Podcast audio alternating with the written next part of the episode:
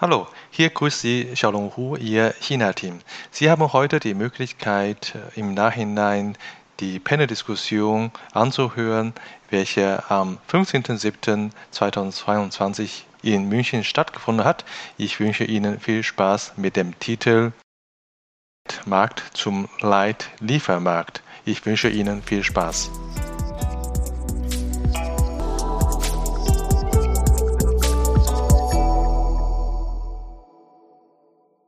Willkommen zu China Hotpot, Podcast für deutsche kleine und mittelständige Unternehmen für den Erfolg im chinesischen Markt.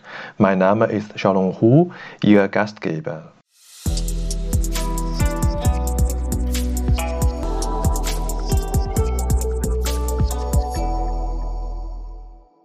Ja, äh, vielen Dank, Hong Es äh, ist meine Ehre, heute hier zu sein als Moderator für die zweite Session. Wir haben eine Panel-Diskussion. Panel-Diskussion ist ja an sich schon äh, klar, ist nicht nur ich alleine ein One-Man-Show. Daher bitte ich auch gerne die zwei Gäste, die jetzt im Raum sind, äh, auch Platz zu nehmen. Die Lady in die Mitte, Frau Jen und äh, Herr Christoph dann am anderen Ende von dieser Panel. Genau. Wir beide stürmen das, äh, das Spiel.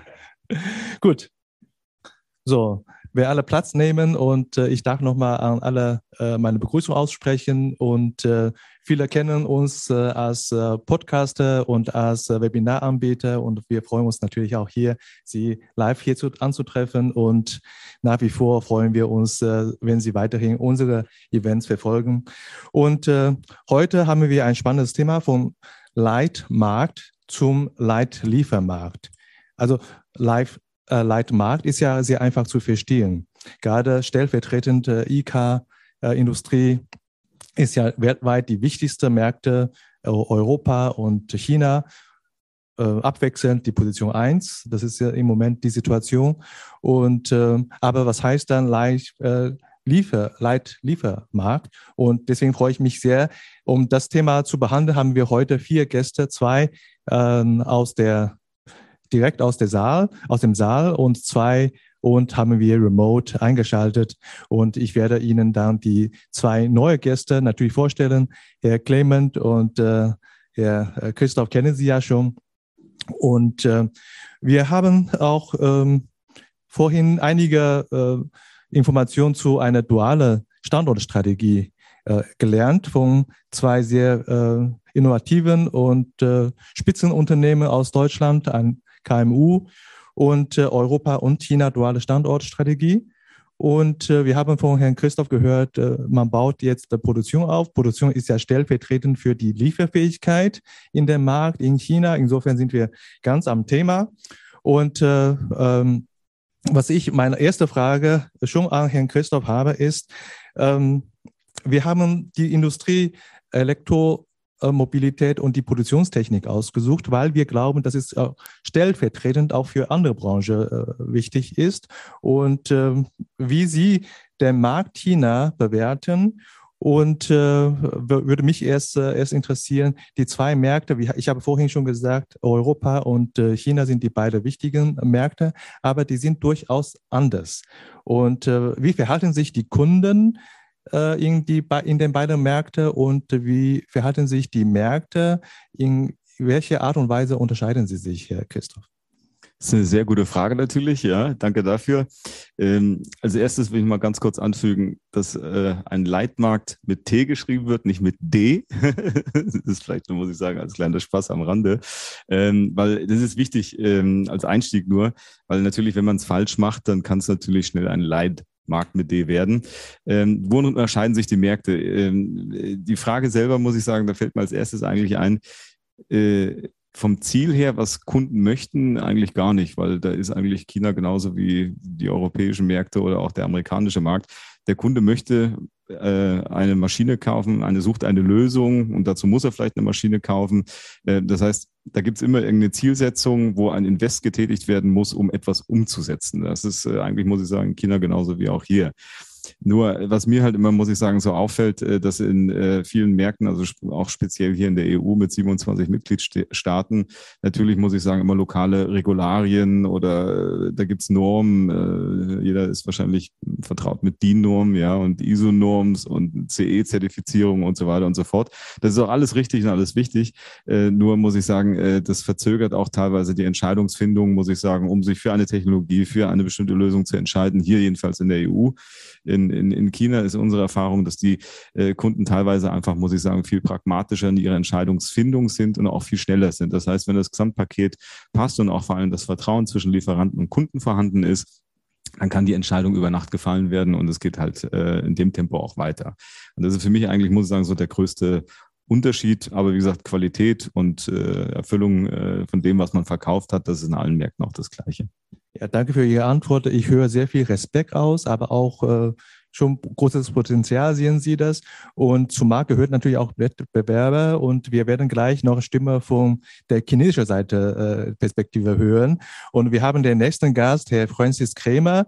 Das ist, glaube ich, äh, unter anderem der bekannteste Expert jetzt, glaube ich, in deutsch-chinesische Wirtschaftsbeziehungen und äh, mit äh, seinem äh, Podcast China, äh, China äh, Flexpad, so hat er einen neuen Begriff Flexpad erfunden und ist damit sehr viral geworden. Heute freue ich mich natürlich sehr, dass er auch heute live eingeschaltet hat. Und Francis, Du bist ja seit äh, zehn Jahren in China und äh, seit drei Jahren für ein äh, Familienunternehmen in chinesischen Händen tätig als Marketing- und Sales Director. Und deine Aufgabe ist genau andersrum, den europäischen Markt auch zu erschließen. Und ähm, was äh, glaubst du von deiner Beobachtung? Du hast ja, ich bin sicher, du hast zwei Herzen in deiner Brust, jetzt die gerade schlagen.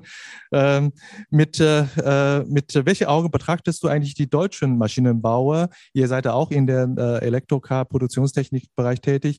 Was sind eigentlich aus seiner Sicht, aus deiner Sicht, Entschuldigung, aus deiner Sicht die Wettbewerbsvorteile eines deutschen Maschinenbauunternehmens? Wie machen sie euch das Leben schwer? Ja, Shalom. Also ich bin vor allen Dingen beeindruckt von dem Talentpool in Deutschland und von der Art, wie deutsche Hidden Champions, wie wir ja heute schon zwei gefunden und gesehen haben, wie diese Firmen in der Lage sind. Das hat man bei den beiden Speakern ja schon gesehen. Zwei erfahrene Geschäftsführer, die seit vielen, vielen Jahren in dieser Firma sind und die quasi technisch bis auf die letzte Schraube alles erklären können. Woher kommt das? Ähm, Technologie wird ja über viele Jahrzehnte entwickelt. Und die verantwortlichen Fachkräfte sind in vielen Fällen schon so viele Jahre im Unternehmen und wurden vielleicht sogar intern ausgebildet. Ich glaube, das war beim Herrn Clement der Fall.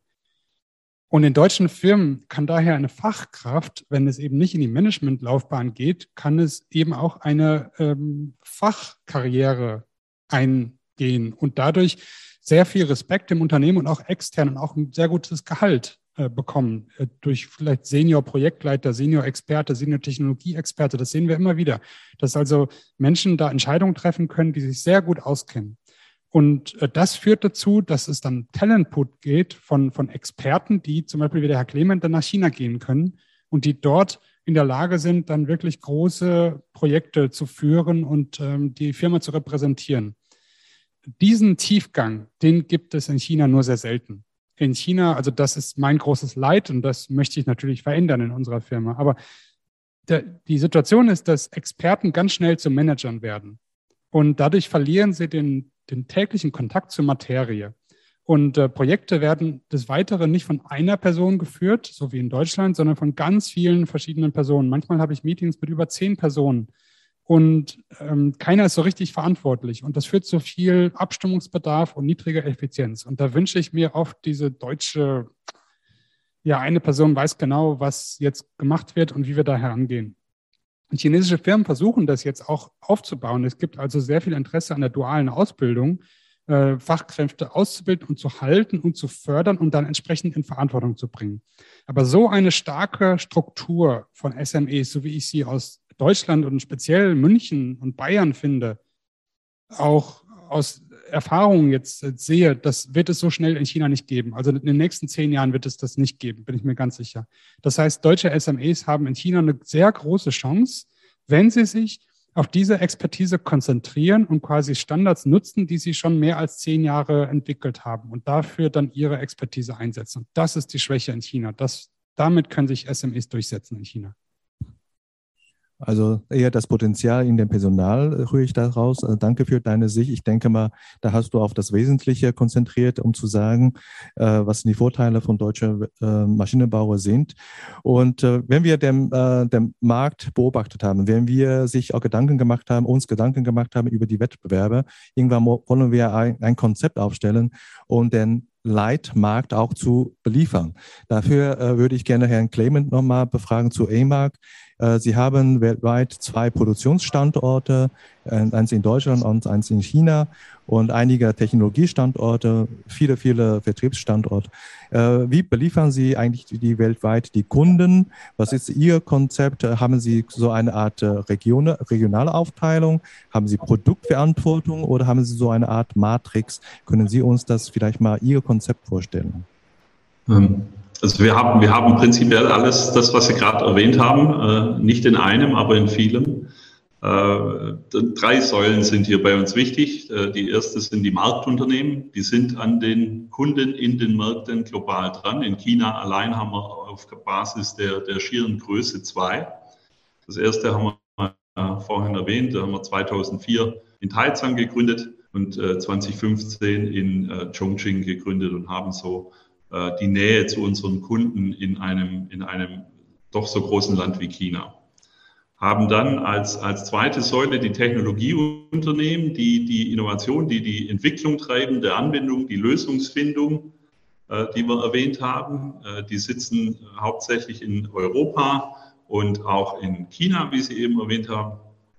Und dann eben die beiden Produktionsstandorte, die fokussiert äh, nach äh, besten Lean-Prinzipien äh, all die Produkte aus unserem ganzen doch sehr reichhaltigen Produktportfolio fertigen und hier äh, in die Welt liefern. Und äh, der, der sagen wir, starke Vorteil da, schnell mit solchen Säulen an die Kunden ranzukommen, ist, ähm, oder die, die Basis dafür ist äh, gute und direkte, vertrauensvolle Kommunikation.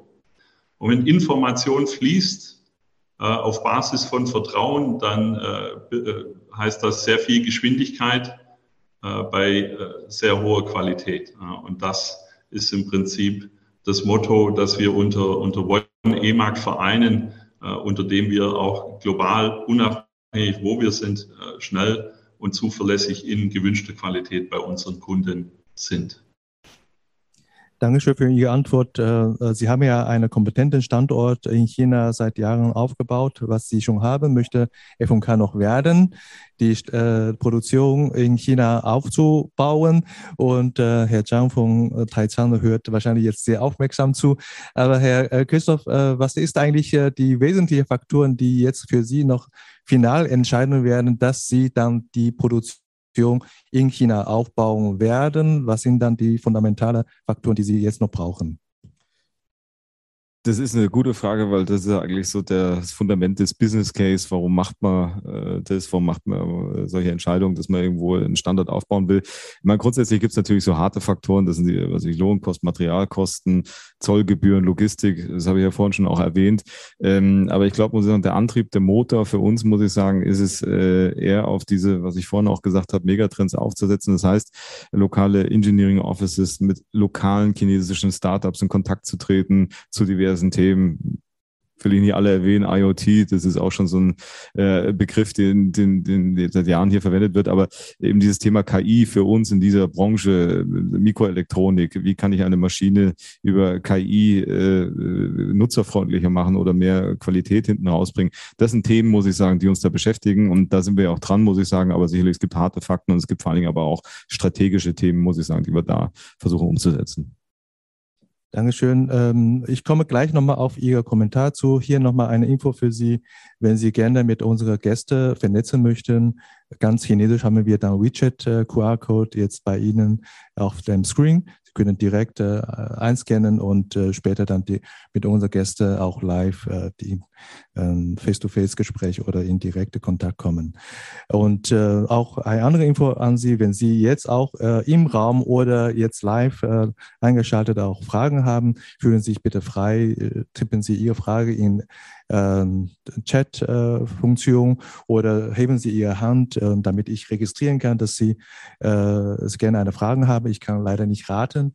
Ähm, ich äh, binde Sie gerne auch mit ein. Ich habe natürlich auch viele Fragen, aber Ihre Fragen natürlich hat auch äh, gerne auch Vorrang.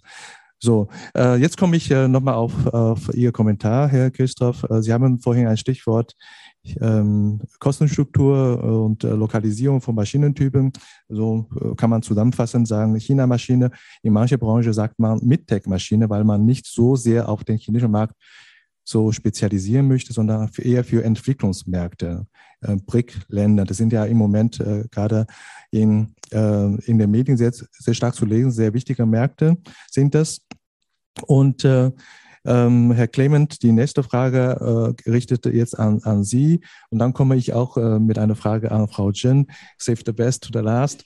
Ähm, ähm, Herr, Herr Clement, äh, wie ist eigentlich, äh, wir haben vorhin die, die, das Stichwort äh, China-Maschine, äh, Anpassung der Maschine, das heißt auch Forschung und Entwicklung am Standort China für China und wir haben wahrscheinlich auch Innovation Tätigkeit am Standort China, was zunehmend wichtiger werden.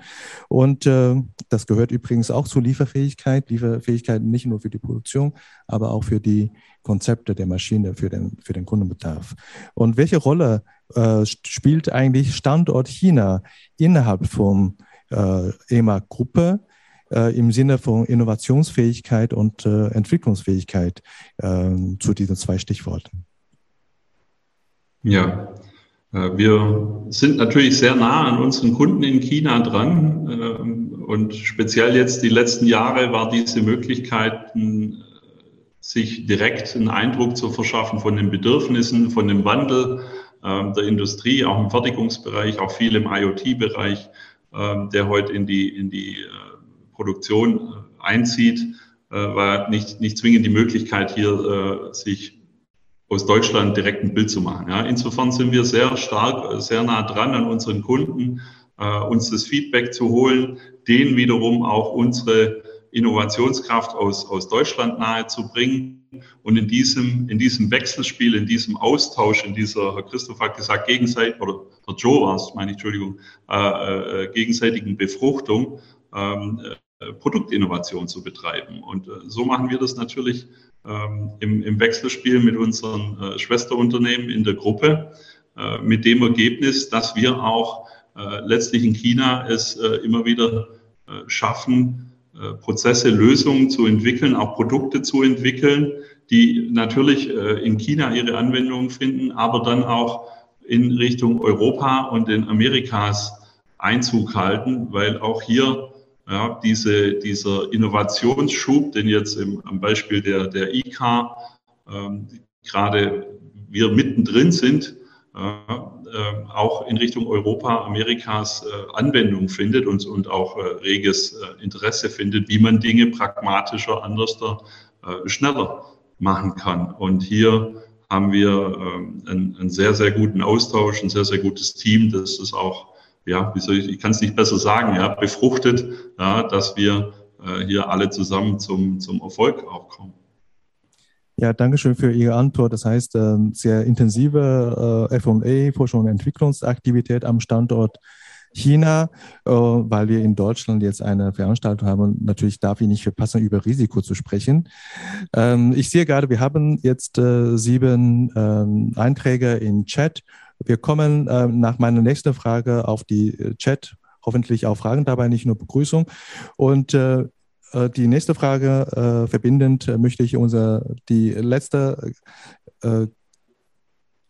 Dame oder den nächsten Gast, so ich hadere so ein bisschen mit meinem Deutsch, äh, vorstellen, Frau äh, Yao Schulz-Jen, um einfach zu sein, Frau Jen. Äh, herzlich willkommen äh, zu unserem Event heute. Frau Jen ist so wie ich auch, äh, kommt aus Shanghai, äh, deutlich länger als ich in Deutschland äh, und über 20 äh, Jahre in wichtige Unternehmen wie HP oder BMW tätig. Und äh, für die Firma BMW äh, ist äh, Frau Chen so eine Art äh, Enterprise Architect und äh, behandelt wichtige Themen äh, wie Compliance und äh, IT Security, aber auch äh, wichtige Prozessthemen, was wir jetzt natürlich äh, gleich die Frage an Sie jetzt äh, hoffentlich dann lernen wir einiges von den Großen weil die Großen setzen ja wirklich Standards in diesem Gebiet, machen sie auch wirklich einen guten Job. Ähm, wenn ich jetzt höre, äh, Unternehmen betreiben Innovation und Entwicklung in äh, in China. Was sind eigentlich die äh, Risiken aus, aus Ihrer Sicht und äh, wie kann man eigentlich von den Großen lernen? Wie kann man eigentlich vorbeugend schon was tun, um da ähm, die Fragen würde sowieso stellen, äh, von Geschäftsführer oder von der Eigentümer. Risiko, habe ich ja vorhin schon gesagt, das äh, steckt in der deutschen Gen drin. Äh, da muss man einfach eine Antwort finden. Aber vielleicht haben Sie ja eine gute Antwort, äh, gute Hinweise. Ja, erstmal herzlichen Dank für die Einladung. Das war eine große Ehre, hier äh, mit Ihnen, also äh, Hidden Champion zu diskutieren. Also was für eine, eine Hidden Champion in Deutschland. Ich war total beeindruckt, was sie machen. Und äh, man sagt Qualität das Produkt kann nur so gut sein wie diese Anlage, wie die Produktionsstand. Und wenn das nicht, dann kann auch nicht Produkt diese äh, Qualität garantieren.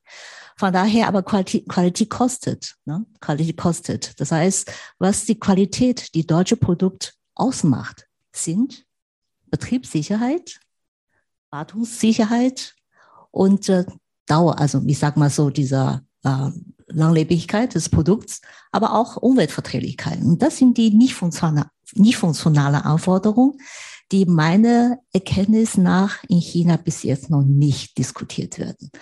Und der Hintergrund dafür ist der, dass ich denke, dass in China in den letzten 20 bis 30 Jahren so rasant äh, gewachsen ist, dass die, äh, dass die eine sogenannte äh, Fast Fashion Kultur entstanden ist. Das heißt, die Hersteller müssen natürlich so schnell die Produkte auf den Markt bringen, um diese langle äh, schnelllebige Markt zu befriedigen. Und die, äh, die Nachhaltigkeit, was wir vorhin gesprochen haben, die Nachhaltigkeit und die auch dieser äh, Verbrauchsschutz sind leider, stehen leider zum, äh, also äh, ich meine, also diese Wachstum und Schnelligkeit äh, auf Kosten von Nachhaltigkeit und Verbrauchsschutz äh, stehen im Vordergrund. Aber diese, äh, diese Fast, äh, diese, diese Fast Fashion Kultur funktioniert leider nicht in der hochspezialisiert Sondermaschinenbaubereich bzw. Produktionsanlage, weil die nicht so schnell die Revenue bringt. Und das ist natürlich, denke ich mir, auch dieser Hintergrund, warum im chinesischen Markt solche Firmen, wenig solche Firmen gibt.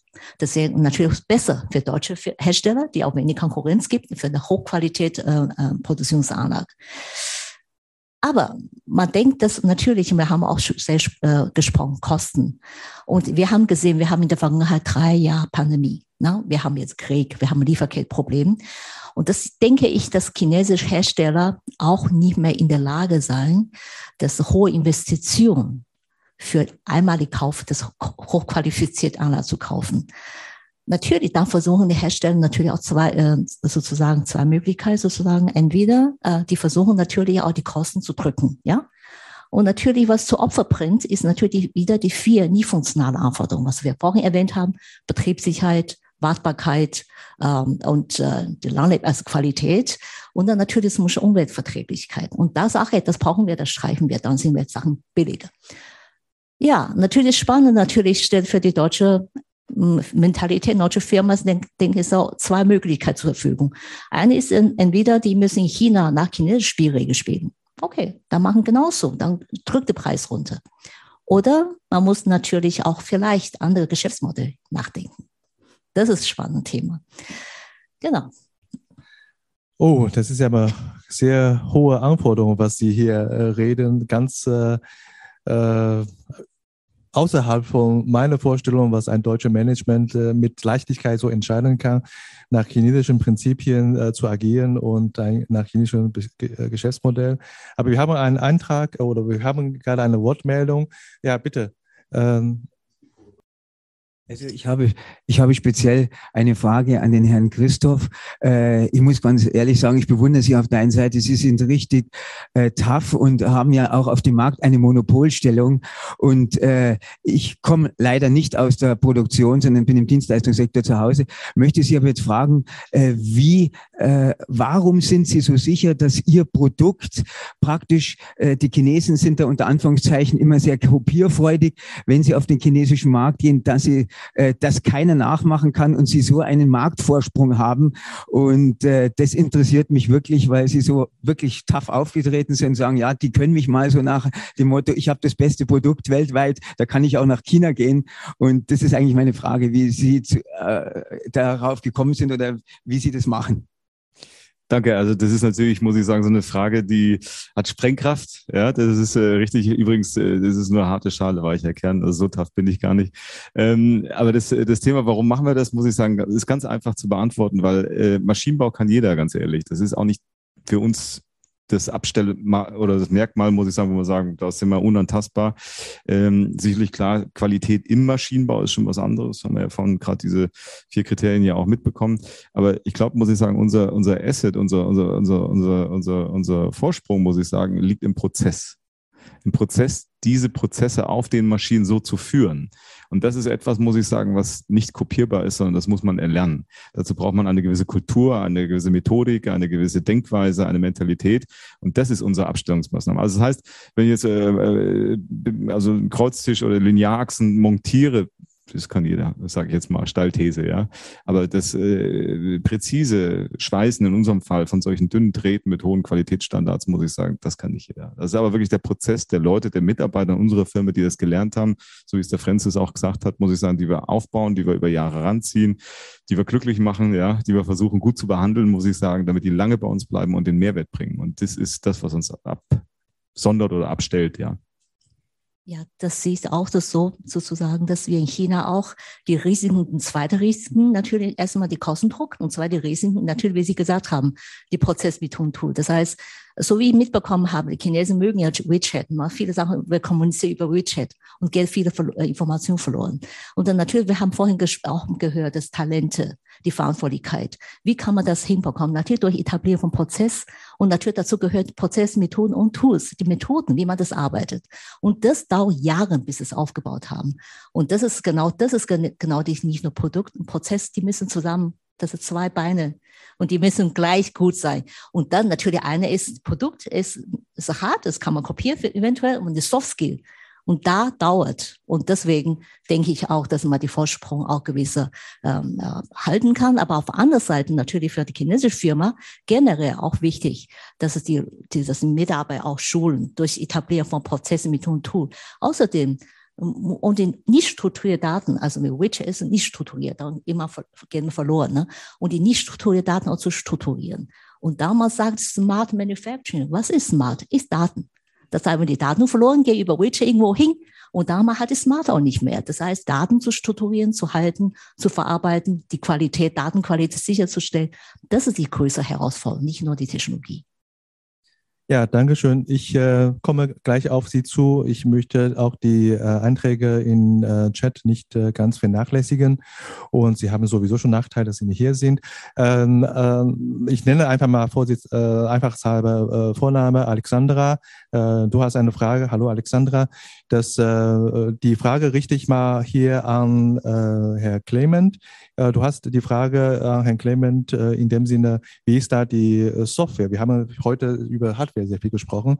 Wie ist da der Softwarebereich, die Kooperation äh, mit China, mit chinesischen Kunden oder vielleicht einfacher halber, Herr Clement, können Sie die äh, Softwarekompetenz äh, in dem Produktionstechnikumfeld in Ihrer Branche in China, am Standort China, vielleicht in Kurzform erklären? Also die, die, die Software ist an der Stelle nicht ausgeschlossen, ja, im Sinne von was die Produktentwicklung angeht.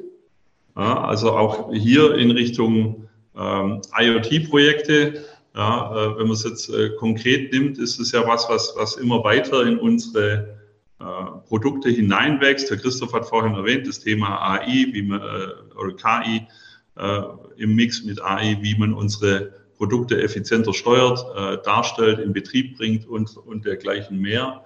Und das basiert natürlich auf dem, dass es sehr, wie soll ich sagen, spezialisiert auf die Kundenbedürfnisse zugeschnitten wird. Ja, und hier entsteht nicht erst seit heute, aber schon seit längerer Zeit ein Bereich, in dem, in dem ein neues, zukunftsträchtiges Businessmodell erwachsen kann, äh, im Sinne von, dass auch äh, Software hier eine, eine Werthaltigkeit äh, erfährt und äh, die sich dann nachher in äh, Produkt und Profit bei unseren Kunden natürlich auch äh, niederschlägt. Und das funktioniert heute im Sinne von, von wie wir uns intern austauschen, nur noch global. Warum? weil die Expertisen nicht mehr an einem Ort äh, zu bündeln sind. Ja? Die, die sitzen ja heute überall äh, mit äh, im, im, digitalen Off gearbeitet wird. Und ähm, insofern, wenn man da ich muss vielleicht so rum sagen, da haben wir wiederum einen sehr schönen äh, Vorteil mit unserer globalen Infrastruktur, äh, die das dann äh, umfassend und wiederum relativ schnell iterativ betreuen kann. Dankeschön. Das heißt, am Standort China ist auch ein vom Vorteil, wenn man da auch vertreten ist, um dort an Kompetenz anzuzapfen. Die nächste Frage, äh, auch aus dem Chat, ist äh, von Miriam. Hallo Miriam. Ähm, wir äh, geht die, Fra die Frage, glaube ich, geht eher an Herrn Christoph. Und äh, wir haben vorhin über Entscheidungen äh, nach chinischem Modell zu agieren und ähm, wie denken Sie, das chinesische Modell können Sie ein bisschen äh, konkretisieren, Herr Christoph? Geht es nur um nach Kostenstruktur oder was steckt noch mehr dahinter in dieser Definition von chinesischen Modellen? Ähm, das chinesische Modell, wie gesagt, äh, gliedert sich eigentlich in zwei Sachen. Das erste ist natürlich, muss ich sagen, ähm, lokal äh, zu sourcen. Ähm, einfach muss ich sagen, wegen der Lieferzeit. Also Lustigerweise habe ich eigentlich nie so, muss ich sagen, jetzt auf die Lohnkosten der chinesischen Kollegen geschaut, äh, geschweige denn äh, so sehr aufs Material, weil ich meine, Tonne Aluminium, tolle Stahl, gut, jetzt gerade mal nicht, aber ich sag mal, vor Corona waren das ungefähr die gleichen Weltmarktpreise. Also das ist nicht der Treiber eigentlich letztlich. Äh, die Lohnkosten kommt drauf an, muss ich sagen. Gut ausgebildete chinesische Kollegen sind jetzt auch nicht mehr äh, deutlich günstiger vielleicht als hier in Deutschland. Also das ist auch nicht der Treiber, aber sicherlich ein Grund mit. Aber ich glaube, muss ich sagen, mit diesem, was ich vorhin meinte, mit diesem Moment Momentum, was im chinesischen Markt unterwegs ist, diese Agilität, diese Schnelligkeit, Entscheidungen zu fallen, heißt auch, committe dich bitte, muss ich sagen, in kürzester Zeit eine Anlage zu liefern, ja. Und wenn ich die dann erstmal hier aufbaue, muss ich sagen, und dann erstmal versuche zu verladen und drüben in Betrieb zu nehmen und so weiter und so fort, dagegen kann man, muss ich sagen, ein Viertel oder ein halbes Jahr ins Land. Und die Zeit hat ein chinesischer Großkunde nicht. Das heißt, wenn der sich entscheidet, möchte er am liebsten in zwei Wochen diese Anlage haben. Und deswegen haben wir dieses Ziel zum Beispiel, muss ich sagen, bei uns mit verankert. Also eines der Ziele, wo wir sagen, wir möchten der Lieferant in China sein mit der kürzesten Lieferzeit. Das ist eine Managementaufgabe.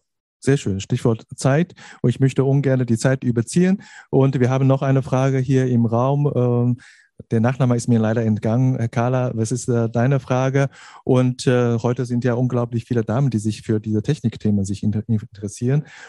Vielen Dank. Ja, ich höre sehr gut auf Carla. Mein Name ist Carla Jügel und äh, mein Unternehmen ist Messe Marketing. Und äh, ich habe folgende Frage zu einem, äh, einem etwas anderen Aspekt. Wir haben sehr viel über das Thema Technologie heute gehört oder auch Supply Chain vor Ort. Ich möchte einen dritten Aspekt reinbringen und zwar, ich nenne das mal Mentalität. Ähm, wenn man jetzt ähm, also die unterschiedlichen Mentalitäten. Und wenn man überlegt, von der Entscheidung her, ob man in China Produktionsstätten aufbaut, ist natürlich Wirtschaftlichkeit, Technologie immer an erster Stelle. Aber wir wissen alle, dass das Vertrauen auch ein Teil der partnerschaftlichen Beziehungen ist.